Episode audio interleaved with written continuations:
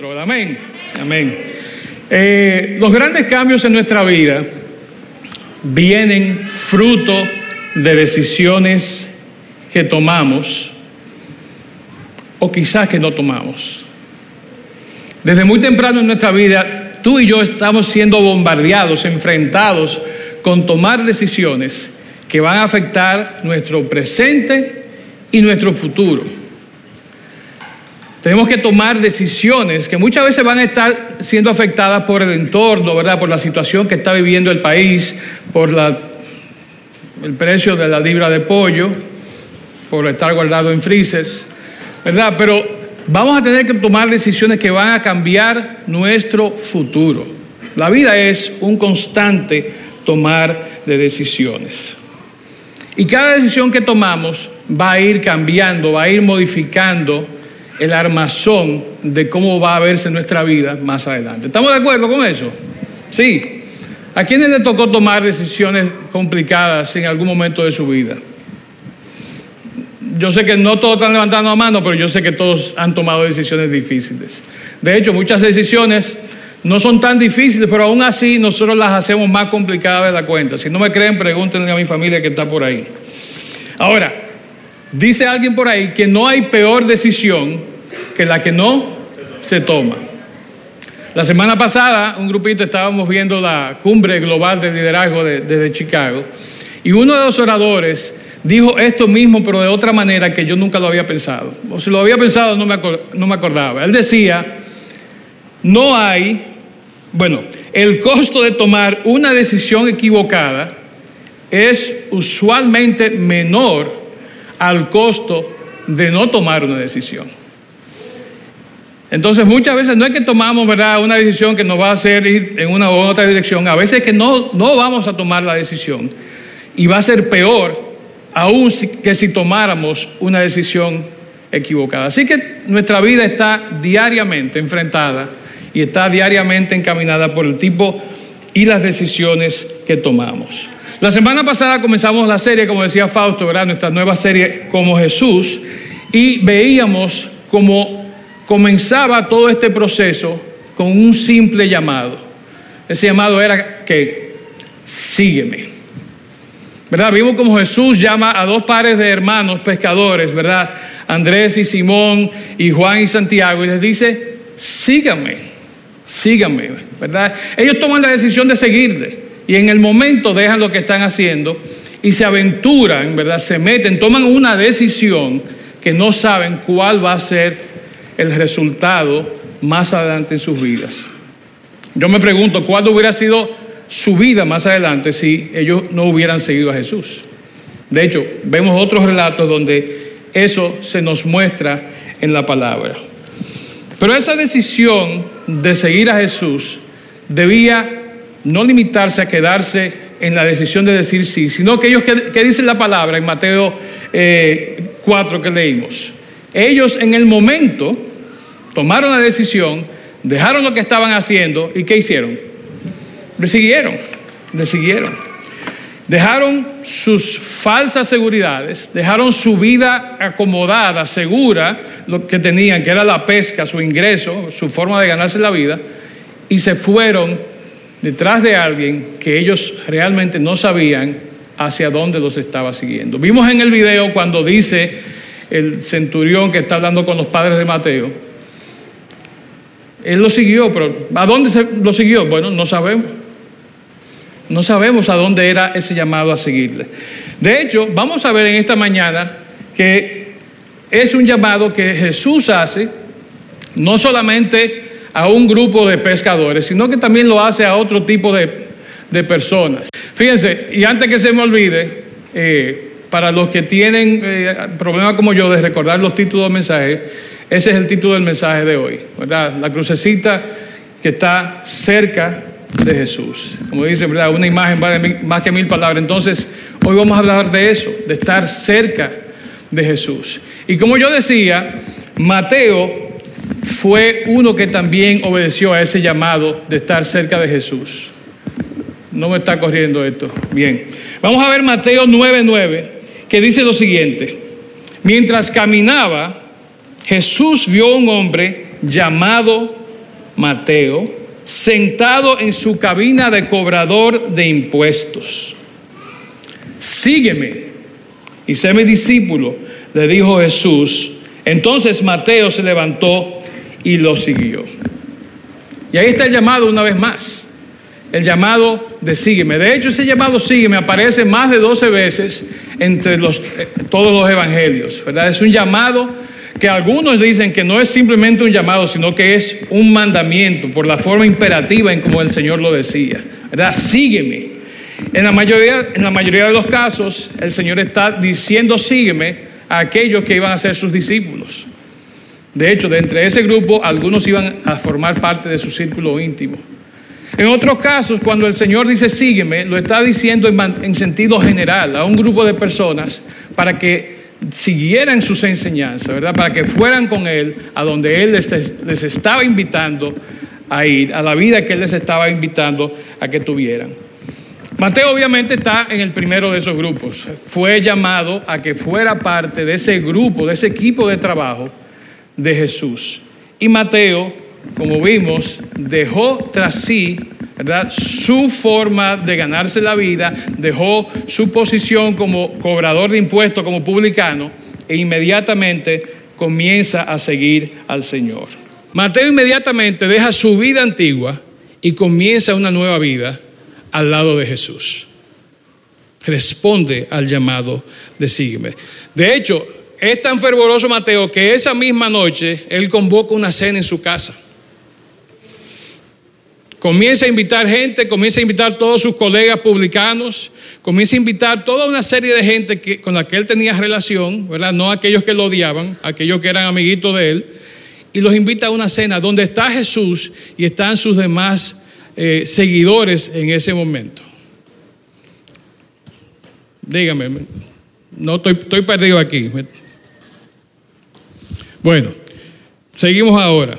Eh, Jesús está ahí compartiendo con un grupo de personas que a los ojos de los fariseos, que de hecho van a esa cena, son las personas más pecadoras que puede haber. Son las personas más, gracias, son las personas más eh, vides que puede haber. Y de hecho ellos se lo dicen. ¿Qué hace el maestro de ustedes cenando con ese tipo de gente? ¿Sabe que eso puede traerle mala fama a él? Y es interesante porque Jesús, no están hablando con él, pero Jesús sabe, Jesús oye lo que le están diciendo a los discípulos y en ese momento él da la respuesta al cuestionamiento de los fariseos y les dice una de las explicaciones más claras de lo que está en el corazón de Dios, de lo que es la visión de Jesús para su ministerio. Le dice, la gente sana no necesita médico los enfermos sí.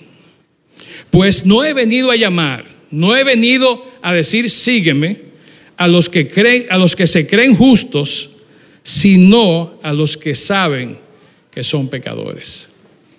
Y esa era la misión de Jesús, ¿verdad? Él no vino a llamar eh, y decirle sígueme a aquellos que se creían buenos, aquellos que como los fariseos, los maestros de la ley, los escribas, no tenían, según ellos, pecado, porque ellos eran los duros de la ley. Ellos eran los que más sabían de todo lo que había que saber en cuanto a lo que eran las enseñanzas de la palabra. Entonces, ellos no van a aceptar, si Jesús les hace la invitación, ¿verdad? No van a aceptar seguirle, porque entienden que Jesús no es quien para llamarlos a seguirle. Aceptar una invitación de Jesús a seguirle es simplemente el principio de un proceso que dura toda la vida. Es como cuando, y los que estamos aquí casados saben, cuando estamos parados ahí en el altar, está nuestra, ¿verdad?, esposo, nuestro esposo frente a nosotros y decimos nuestros votos. ¿verdad? Te prometo que voy a estar contigo en la buena, en la buena eh, no, nos, pregunta el, el, ¿verdad? el pastor que nos esté casando, eh, te prometo que voy a estar contigo en la salud, en la enfermedad, te prometo que voy a estar ahí contigo para cambiarte los pampers de viejo cuando tenga necesidad de hacerlo. Mi esposa prometió eso, de hecho. Que dicho sea de paso, esta semana cumplimos 38 años. Como, de, como decimos aquí, no déselo a él, no déselo a ella el aplauso dénselo a ella.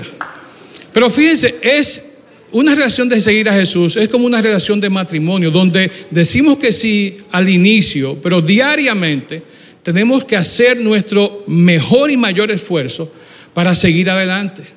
En medio de las dificultades que se van a presentar, en medio de las vicisitudes, en medio de las escaseces, ¿verdad?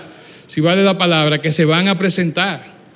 Así es responder al llamado de Jesús de, sígueme, ¿verdad? Es una invitación que nos hace el Señor a la que nosotros cuando respondemos estamos haciendo un compromiso para toda la vida. Bueno, Mateo también más adelante da una explicación y recoge las palabras de Jesús cuando Jesús amplió un poquito más el concepto de sígueme. Quizás muchos no estaban entendiendo, ¿verdad? Lo que Jesús estaba queriendo decir cuando decía sígueme. Pero hay una parte en Mateo, de hecho, capítulo 10, versículos 34 y 39, que está aquí en pantalla, que dice de la siguiente manera. No crean que vine a traer paz a la tierra. No vine a traer paz sino espada. He venido a poner a un hombre contra su padre, a una hija contra su madre y a una nuera contra su suegra. Me imagino que hay muchas nueras por ahí diciendo, ah, tú ves, eso está en la Biblia, de ahí es que viene la cuestión. Bueno, eh, a una nuera contra su suegra. Sus enemigos estarán dentro de su propia casa. Si amas a tu padre o a tu madre más que a mí, no eres digno de ser mío. Si amas a tu hijo o a tu hija más que a mí, no eres digno de ser mío. Si te niegas a tomar tu cruz y seguirme, no eres digno de ser mío. Si te aferras a tu vida, la perderás. Pero si te entregas, si entregas tu vida por mí, la salvarás. Franco y directo, ¿verdad? Sin maquillaje. Jesús no disfrazaba, no maquillaba la verdad. Él era muy claro, era muy directo. Y la verdad es, como estamos viendo, que seguir a Jesús es difícil. Seguir a Jesús es difícil. ¿Cómo seguimos a Jesús nosotros verdaderamente? Él es nuestro Señor, ¿verdad? Él debe ser nuestro Señor. Si nos dedicamos y queremos seguir a Jesús, no podemos seguir a nadie más. Dios es un Dios celoso.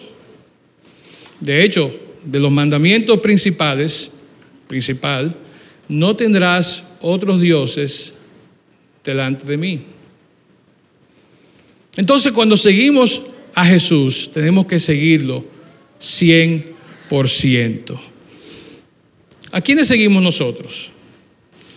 Y les invito a que hagan un ejercicio, no ahora, pero váyanse luego y chequen Instagram, Facebook, Twitter, a ver a, quiénes ustedes están siguiendo. ¿A quién ustedes dedican su tiempo y sus likes, verdad? Eh, cada día.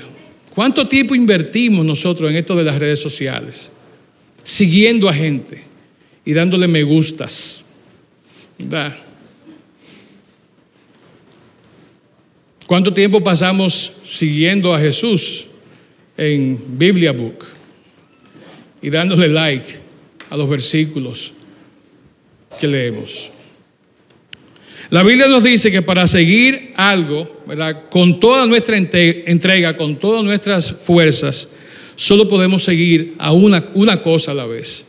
De hecho, Mateo 6:24 dice claramente, nadie puede servir a dos amos, pues odiará uno y amará al otro. Entonces no podemos seguir otra cosa y seguir a Cristo verdaderamente seguir a Cristo completamente. En segundo lugar, ¿cómo seguimos a Cristo verdaderamente? Nosotros queremos o debemos querer ser como Él es. Jesús siempre obedecía a su Padre, Jesús siempre hacía la voluntad del Padre, del Padre que le había enviado.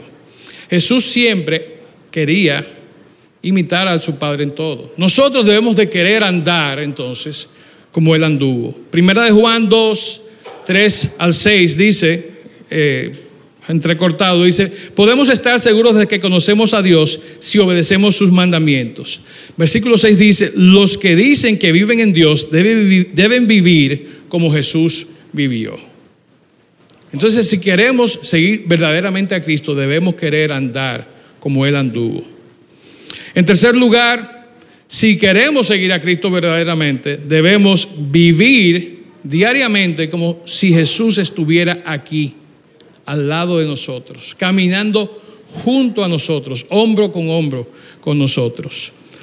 Lucas 9:23, si alguno de ustedes quiere ser mi seguidor, tiene que abandonar su propia manera de vivir, tomar su cruz cada día y seguirme.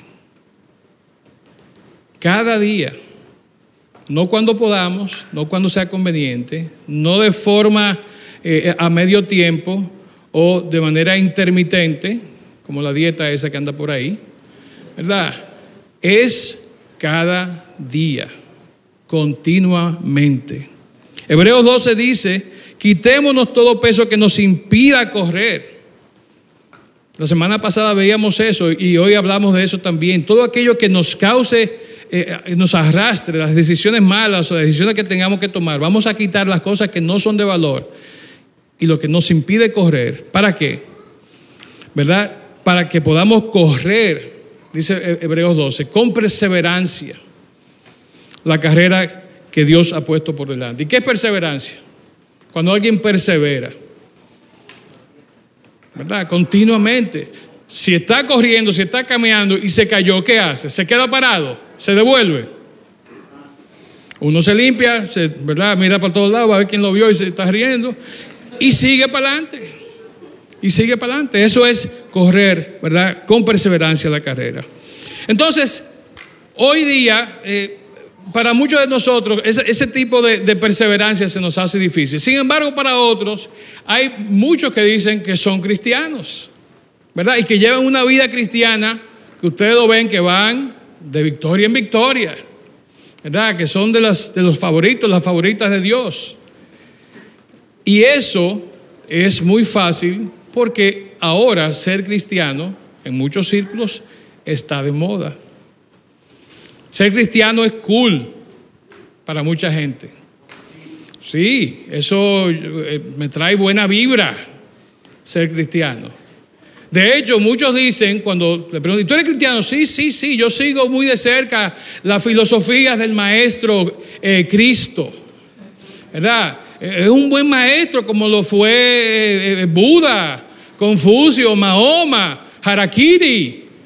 Ah, me dijeron eso una vez a mí, ¿verdad? Harakiri. Yo me imagino, me imagino que era Hari Krishna o Krishna que querían decir. Pero metieron a Harakiri junto con Buda y Mahoma. ¿Verdad? ¿Verdad? No, eh, sabía bien lo que era. Pero eso me lo dijeron digo, ah, tú sigues la enseñanza de Harakiri. Yo espero sí que la apliquen algún día. Pero nada, otros, otros se llaman cristianos porque cuando ustedes preguntan, dicen, ah, no, yo voy a, a las reuniones donde hacen historia de Cristo. Y me parece muy bien. Pero eso es el verdadero cristianismo. Eso es verdaderamente seguir, seguir, a Cristo.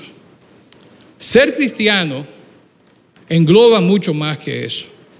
Ser cristiano es aún más que congregarse frecuentemente en una comunidad de fe donde se predican sermones de la Biblia y de la palabra de Cristo. Es más que eso.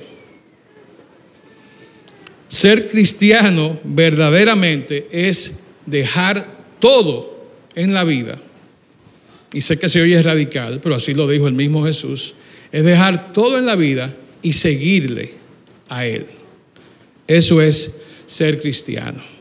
Bueno, pero nada, ¿Qué hacemos con estos nuevos cristianos? ¿Qué podemos hacer? Eh, nuestra misión, nuestro deber es realmente poder enseñarles, mostrarles con nuestra vida cómo es, cómo actúa, qué hace, a quién sigue uno que es un cristiano verdadero.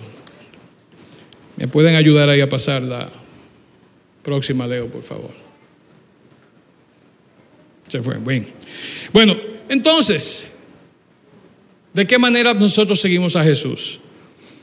¿De qué manera nosotros vamos a dedicarnos a seguir a Jesús de cerca? ¿Cómo vamos a estar cerca de Cristo? Volvemos a Mateo, capítulo 9, versículo 9. Y dice así el pasaje que leímos hace un ratito. Mientras caminaba Jesús, vio a un hombre llamado Mateo sentado en su cabina de cobrador de impuestos y le dijo, ¿qué fue lo primero que le dijo? Sígueme. Pero lo segundo que le dice Jesús a Mateo es que, sé mi discípulo. Entonces no era tan fácil como simplemente dejar lo que estaba haciendo y caer de atrás sin saber a Jesús.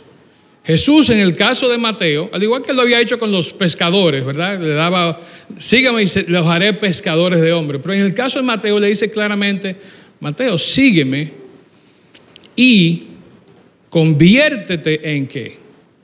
En un seguidor tan cercano mío, ¿verdad? Que te conviertas en uno de mis discípulos. En uno de mis discípulos. ¿Qué, qué quiere decir discípulo? Y si buscan definiciones van a encontrar pila de definiciones. Pero una que a mí me impacta mucho es que el discípulo es un aprendiz que está haciéndole sombra, ¿verdad?, a la persona de quien él está aprendiendo. Y es tan real esa relación, esa, ese hacerle sombra, que no solamente lo sigue y aprende de él, sino que lo imita en su forma de, de ser en las cosas que hace, en la forma en como la que habla. Si no, y venía hablando con mi esposa Gladys en el carro esta parte, si no vean lo que pasa con los discípulos de los grandes políticos que tenemos o que hemos tenido. Hablan, corren, caminan, ¿verdad? Tal cual lo hace su maestro. Y se jactan de decir, no, porque yo soy discípulo de fulanito. ¿Verdad? No voy a decir nombre porque no es el punto. Pero fíjense, eso es hacerse uno discípulo de alguien. La próxima leo. Entonces, ¿qué hacen los discípulos? Primeramente, aspiran a llegar, los discípulos de Cristo, aspiran a llegar como Él, guardando sus mandamientos en esta vida. Eso es lo primero que el discípulo quiere procurar. Dice Filipenses 5 al 8, dice, tengan la misma actitud que tuvo Cristo. ¿Y cuál fue esa actitud de Cristo? Él renunció a lo que le tocaba, él se humilló, él adoptó una nueva forma, él nació de carne y sangre siendo Dios y él obedeció. Y como dice el pasaje, ¿verdad? De Pablo, hasta la muerte y muerte de cruz. La muerte que fue una muerte de sacrificio. ¿Qué hace el discípulo también? El discípulo está dispuesto a tomar sobre sí el nombre de Cristo y seguirle. Y lo, leímos ahorita en Lucas, ¿verdad? Cuando hablábamos de seguir. Pero el discípulo dice que toma su cruz cada día y sigue a Dios. Como decíamos, no es algo intermitente, no es algo a medio tiempo, no es algo que lo hago cuando puedo. Lo tercero es, y este es un tres en uno, ¿verdad? El discípulo de Cristo acepta el llamado para su vida, busca deliberadamente conocer más de cerca a Jesús y cumple con la misión de difundir las buenas noticias de Jesucristo y del reino de Dios. Si ustedes me preguntan a mí, en ese, en ese enunciado y en este versículo que voy a leer, estos dos versículos, está completamente la misión del discípulo. Pablo decía claramente en Gálatas 1, 15 y 16, Dios me eligió y me llamó por su gracia maravillosa, luego le agradó revelarme a su Hijo, ¿para qué? Para que yo proclamara a los gentiles la buena noticia acerca de Jesús. A eso estamos llamados tú y yo. ¿Queremos ser discípulos verdaderos de Cristo? Vamos a hacer eso. Aceptamos su llamado, conocemos y estamos cerca del Hijo y proclamamos a los demás las buenas noticias de Jesús y del reino de Dios. En el caso de Mateo, como vimos, ¿verdad? Él dejó toda una serie de cosas según el video, ¿verdad? Una interpretación bien interesante. Él manda con su centurión que le tocaba como escolta, ¿verdad? Mateo era cobrador de impuestos, le tocaba un centurión de escolta. Si no me lo creen, busquen The Chosen, episodio 1, serie 1.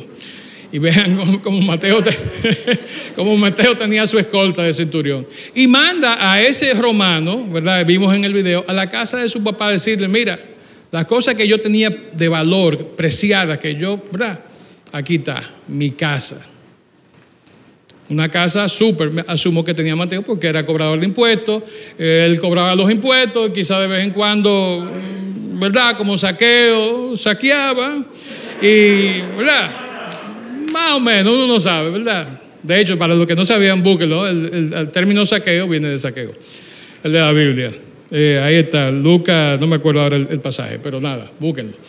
El punto es que Mateo se dio, dio se quitó todo ese peso de encima para convertirse no solamente en un seguidor de Jesús, sino también para convertirse en alguien que iba a ser un discípulo de Cristo, un discípulo de Cristo. Entonces, hay discípulos y hay discípulos, hay seguidores y hay seguidores. Pero el, discipulado auténtico, el discipulado verdadero, es una condición es un estado de nuestro ser. Me puse filosófico, ¿verdad? Pero ese es el verdadero discipulado. No es un discipulado de nombre, no es un discipulado eh, de conveniencia. De hecho, es como cuando nosotros vemos esas eh, alfombras que están eh, tan bien hechas que usted apenas ve en los hilitos. La próxima, Leo, por favor eh, ven los hilitos en lo que eh, ¿verdad? se unen. Eh, uno no distingue dónde pasa de un color al otro. Así está todo lo que tiene que ver con Cristo entretejido en nuestro ser cuando somos sus verdaderos discípulos. Dice William MacDonald, una persona que es teólogo, profesor, autor, él escribió un libro llamado El verdadero discipulado.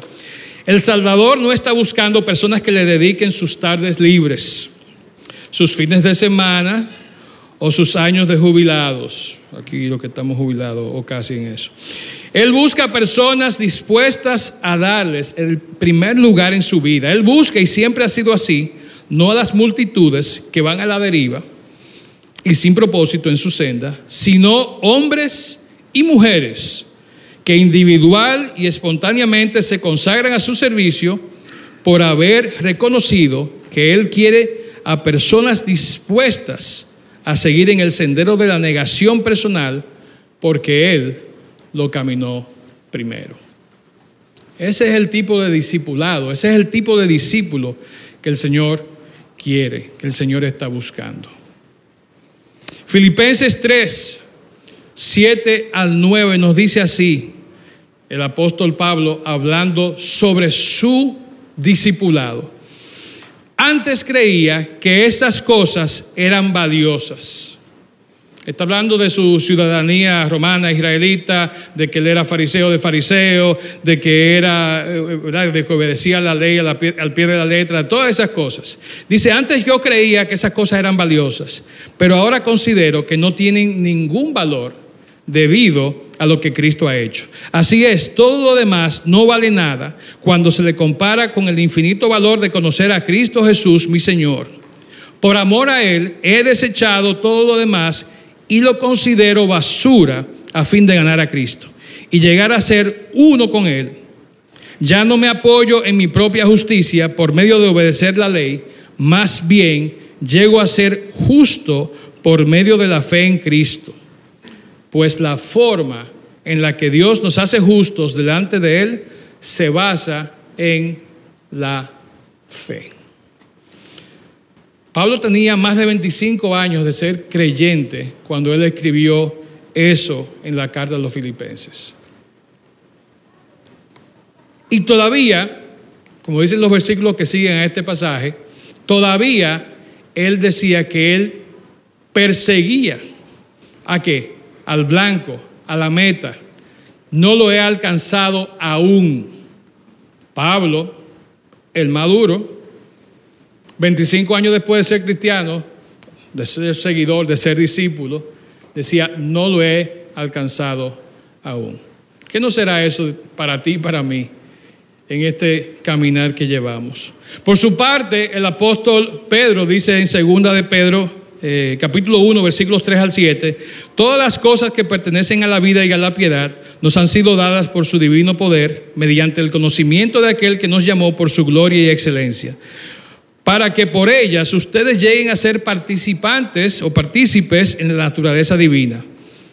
Y esta parte atienden lo que dice. Pero ustedes deben esforzarse por añadir a su fe, ¿verdad? Como hablaba Pablo hace un momentico, a su fe, conocimiento a su virtud, eh, por añadir virtud a su fe, conocimiento a su virtud, dominio propio al conocimiento, paciencia al dominio propio, piedad a la paciencia, afecto fraternal a la piedad y amor al afecto fraternal.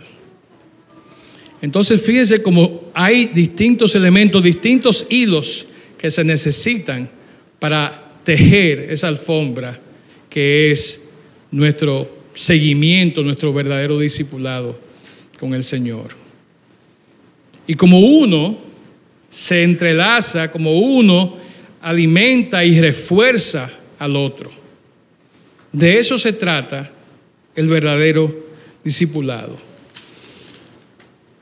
Bien, ¿cómo vamos tú y yo entonces a hacerle caso a todo esto que hemos hablado en esta mañana? ¿Cómo vamos nosotros a caminar en los pies de aquellos tan grandes como lo fueron los pescadores convertidos en discípulos, del colector de impuestos, el empleado y funcionario del gobierno y del imperio romano, que fue discípulo, y de otros que vinieron de otras partes del caminar de la vida y se convirtieron en seguidores fervientes, cercanos y discípulos de Cristo. De hecho, algunos de ellos, como el mismo Mateo, dieron su vida siendo martirizados por defender a Jesús, defender la palabra, defender su creencia de quién Jesús es y de lo que él hace. Es fácil seguirlo. Es fácil seguirlo de lejos. Es fácil en el sentido político decir, yo soy seguidor de fulano. ¿Y por qué tú eres seguidor? Bueno, porque yo voy a los meetings. ¿Verdad? Pero una cosa es seguir a alguien, una cosa es estar de cerca con alguien, dejar nuestra vida, las cosas que no sirven, que son basura, como dice Pablo, para ser discípulos de alguien en quien creemos, de alguien que nos ha demostrado, en este caso, nuestro Señor Jesucristo, que es el Hijo de Dios. Tú y yo, todos somos llamados a seguir a Cristo. Y quiero creer que todos también somos llamados a seguirle de cerca. Todos somos llamados a ser sus discípulos. Y si tú estás aquí en esta mañana, como lo hemos dicho en otras ocasiones, no es por coincidencia. A los que están viendo también eh, esto a través de YouTube, creo que tampoco es una coincidencia. El Señor nos está llamando no solo a seguirle, sino a que demos ese próximo paso que significa convertirnos en sus discípulos. La semana pasada escuchamos cuando Fausto nos decía, sígueme, es el llamado que requiere hoy tu respuesta. Es el primer paso hacia la intimidad con Cristo. Y yo les digo, hoy hemos escuchado y visto que hay un segundo paso que es estar cerca de Cristo, que es convertirnos en sus discípulos, que es dejar todo aquello que nos está causando, como llaman, el peso muerto, que nos está eh, causando lastre, que nos está quitando de las cosas que realmente tienen valor en la vida, deshacernos de eso para seguir lo que tiene real, verdadero valor, que es Cristo, que es el mensaje de la cruz que es la buena noticia del Evangelio.